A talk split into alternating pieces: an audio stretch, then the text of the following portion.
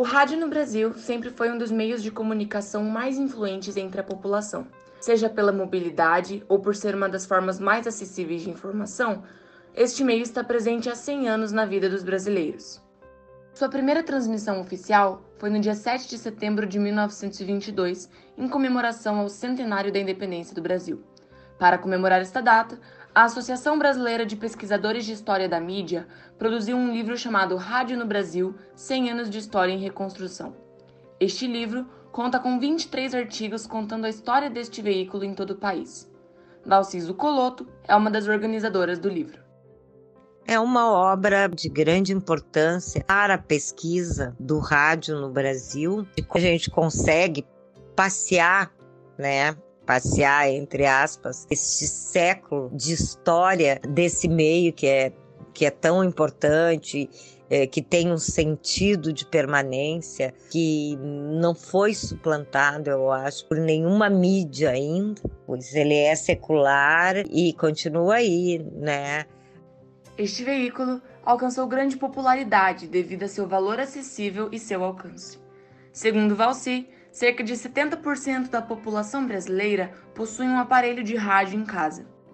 Aí você junta com o consumo de rádio no país, né? E com o fato de ele ser um dos meios que tem maior alcance geográfico, que alcança praticamente todo o território nacional e que alcança todas as camadas da população, pelo fato de ele ser secular e continuar sendo um dos meios mais ouvidos, mais acessados pela população brasileira. Então, a nossa sociedade, ela depende do que o rádio transmite. O rádio construiu, junto com o próprio Brasil, a história do país. Dizia-se, né, quando começou a internet, que a internet ia acabar com o rádio, eu costumo dizer que, na verdade, foi o rádio que acabou na internet.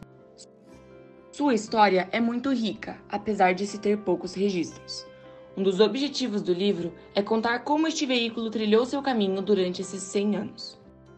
Ao conhecer essa história, ao acompanhar essa história do meio, a gente consegue também reconhecer muito da história do Brasil, né? Da história cultural, da história política, de toda a história, né? Vamos entendendo cultura no seu sentido mais amplo a gente consegue entender a, a constituição da cultura brasileira, a constituição da sociedade brasileira.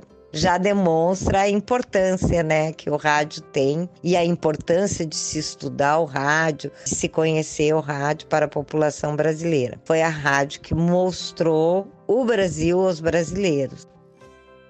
Para isso, os organizadores reuniram vários autores pelo Brasil, que, em seus artigos, trazem partes dessa história conjunto de artigos de diversos autores. Então a gente tem 46 autores que são de 25 universidades brasileiras. É uma obra coletiva, né? É uma publicação coletiva.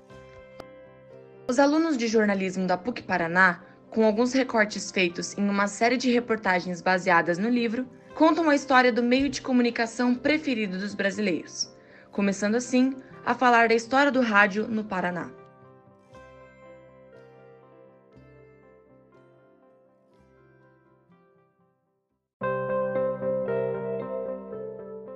Primeira emissora de rádio paranaense foi fundada em 1924. Conhecida também como a Rádio Clube B2, foi a primeira emissora no estado do Paraná, sendo a única em Curitiba até 1947. De um alcance mínimo, né? Eram ali é, poucos watts de potência, funcionava é, algumas horas no dia só e tal, mas esse foi o início. E a partir daí, claro que o rádio ele passou é, a ampliar, evidentemente, o seu poder de alcance, no caso a Rádio Clube Paranaense, tanto que na década de 1960, mas é, a partir de 50, já, na metade da década de 1950, a Rádio Clube Paranaense praticamente pegava no Brasil inteiro. A gente recebia é, e-mail, entendeu? Fax, que tinha muito ainda nessa época, do Japão, da Europa, é, dos Estados Unidos, de diversos países do mundo. Quando o Brasil entrou na guerra, né, na o, o Brasil inteiro sabia notícias de guerra por meio do rádio. Apesar da importância do rádio no Paraná e no Brasil, existem até hoje interferências políticas dentro da mídia. Um exemplo é a criação da Rádio Educativa do Paraná em 1955, pelo governador estadual da época, Bento Munhoz da Rocha Neto. Ele achava necessária uma emissora com programação mais didática, surgindo assim a Rádio Colégio Estadual do Paraná. A rádio contava com programação clássica e aulas de idiomas como inglês e alemão. O jornalista José Ville trabalhou na Rádio CBN por 18 anos e lembra como funcionava essa prática nas emissoras paranaenses. Era muito comum no Paraná políticos comprarem jornais para, na verdade, terem um instrumento de campanha e também um instrumento para ficar espezinhando, criticando seu adversário, para desgastar ou intimidar o seu adversário, porque o político de mais recursos possuía um grande jornal, emissora de rádio. Isso pelos anos 50 no Paraná, isso começou a ficar muito comum. Políticos que tinham uma emissora de rádio, um jornal, ou gente que tinha esses veículos e fazia o acordo com os políticos para prestar um serviço político, um serviço partidário. A interferência política não era o único problema encontrado nas rádios. Algumas usavam de uma prática vergonhosa para fazer o que chamavam de jornalismo. Que antigamente se falava muito do Gillette Press, os programas de rádio eram feitos através do jornal do dia que chegava eram recortados as partes que eram mais interessantes e havia uma leitura. Era assim que os jornais no rádio eram feitos, através da leitura, muitas vezes até sem dar o crédito para quem havia publicado ou escrito aquilo. Mas isso se usava muito. Isso vem dos anos 50, os anos 60, ainda os anos 70. As emissoras profissionalizadas já não faziam exatamente isso, tinham a sua própria produção de notícias ou aquilo que vinha por meio de rede. Mesmo com estes problemas, o rádio conquistou a população através de seus programas de auditório e radioteatros. Luiz Vichuk relembra a euforia da população para conhecer os atores que apenas ouviam desta maneira. É, é, tanto que quando vinham artistas de fora, não cabia no auditório da Rádio Clube Paranense, que era ali na Barão do, do Rio Branco, perto da Rua 15, da Marechal é, Deodoro, entendeu? Então o que acontecia? Os artistas eram, eram obrigados a se apresentar na sacada da rádio, entendeu? Porque era um prédio de dois andares, se apresentavam na sacada e a multidão trancava o trânsito no centro de Curitiba para ouvir esses artistas que eles só pela Nacional, pela Tupi e outras emissoras de rádio da época. Quando eles para Curitiba, era a oportunidade de ver e ouvir é, pessoalmente, entendeu? Luiz Vitiuk ainda conta que a televisão levou todos estes elementos da rádio para seus estúdios, ficando conhecida na época por ser uma rádio com imagens. Após a chegada da televisão na década de 60, a internet foi outro ponto de mudança neste meio de comunicação. Com sua chegada na Rádio Paranense em 1996 pela CBN, a primeira transmissão de internet marca a história do veículo. José Ville conta os impactos desta mudança.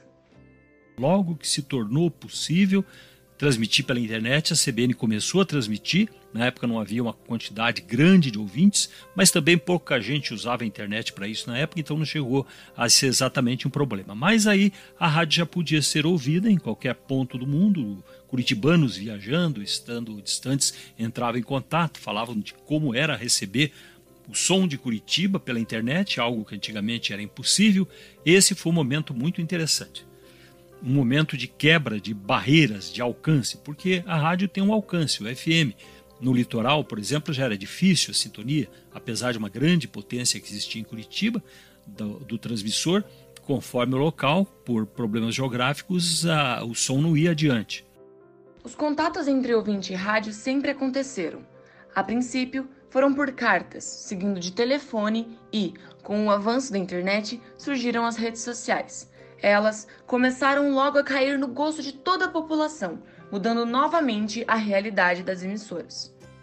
As redes sociais facilmente se conectaram ao rádio, expandem a comunicação do próprio rádio, chamam atenção para o rádio também. Tudo isso cria um entrosamento entre rádio tradicional, redes sociais e todos os outros meios, como por exemplo a imagem. Hoje já é comum as emissoras terem pelo menos uma câmera no estúdio, mostrando o que está acontecendo naquele momento. E isso tende a aumentar. O rádio será rádio, mas também terá opção da imagem quando houver preferência de quem está conectado, porque a tecnologia já permite isso hoje. Mesmo existindo críticas a toda a metamorfose do rádio, alegando que o veículo perdeu sua essência, Luiz Vitiuk não compartilha desta opinião, defendendo assim este meio informativo. O rádio vai sempre estar presente na memória, vai sempre estar presente no imaginário das pessoas, porque o rádio é esperto, mesmo com as novas tecnologias, o que acontece? Você liga, ah, você liga a internet, você se conecta, você tem o quê? A possibilidade de sintonizar qualquer emissora de rádio, de qualquer parte do mundo, entendeu?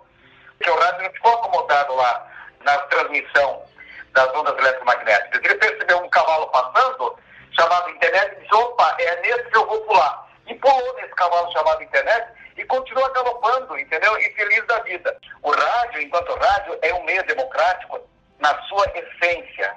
E ele vai ser rádio também. E vai ter a sua importância é, é, social, entendeu? Também, enquanto ele abre a possibilidade de uh, os ouvintes e a população, é, de alguma maneira, se, se manifestar.